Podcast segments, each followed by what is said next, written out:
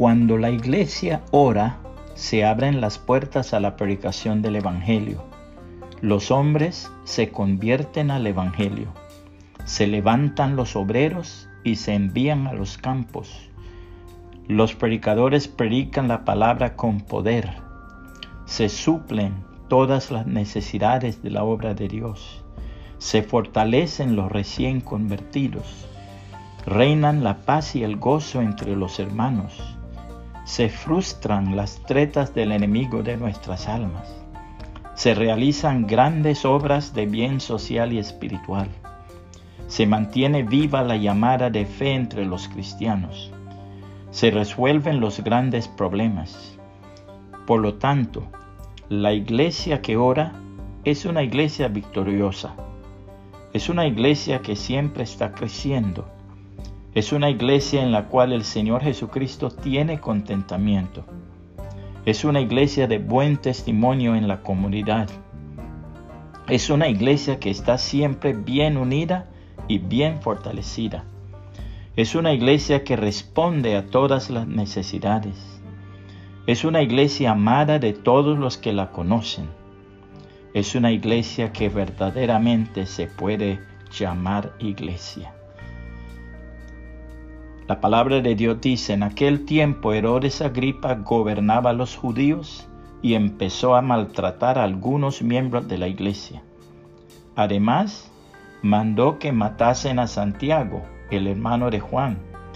Y como vio que esto les agradó a los judíos, mandó que apresaran a Pedro, que lo encerraran hasta que pasara la fiesta de la Pascua y que cuatro grupos de soldados vigilaran la cárcel.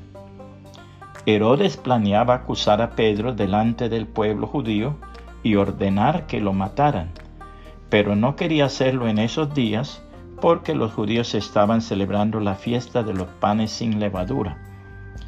Mientras Pedro estaba en la cárcel, los miembros de la iglesia oraban a Dios por él en todo momento. Una noche, Pedro estaba durmiendo en medio de dos soldados y atado con dos cadenas. Afuera, los demás soldados seguían vigilando la entrada de la cárcel. Era un día antes de que Herodes Agripa presentara a Pedro ante el pueblo. De repente, un ángel de Dios se le apareció y una luz brilló en la cárcel. El ángel tocó a Pedro para despertarlo y le dijo, levántate, date prisa. En ese momento las cadenas se cayeron de las manos de Pedro y el ángel le ordenó, ponte el cinturón y ajustate las sandalias. Pedro obedeció. Luego el ángel le dijo, Cúbrete con tu manto y sígueme. Pedro siguió al ángel sin saber si todo eso realmente estaba sucediendo o si era solo un sueño. Pasaron frente a los soldados y cuando llegaron a la salida principal, el gran portón de hierro se abrió solo. Caminaron juntos por una calle y de pronto el ángel les apareció.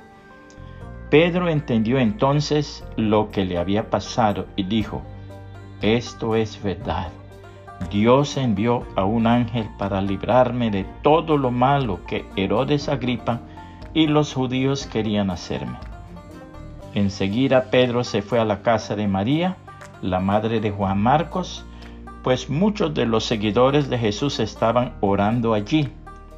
Pedro llegó a la entrada de la casa y llamó a la puerta. Una sirviente llamada Rode salió a ver quién llamaba. Al reconocer la voz de Pedro, fue tanta su alegría que, en vez de abrir la puerta, se fue corriendo a avisarles a los demás. Todos le decían que estaba loca, pero como ella insistía en que Pedro estaba a la puerta, pensaron entonces que tal vez había visto un ángel.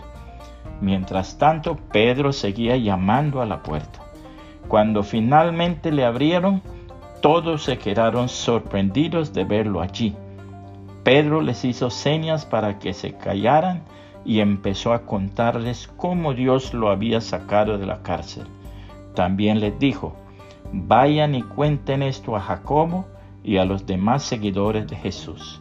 Luego se despidió de todos y se fue a otro pueblo. Hechos 12, 1 al 17, TLA. Puede compartir este mensaje y que el Señor Jesucristo le bendiga y le guarde.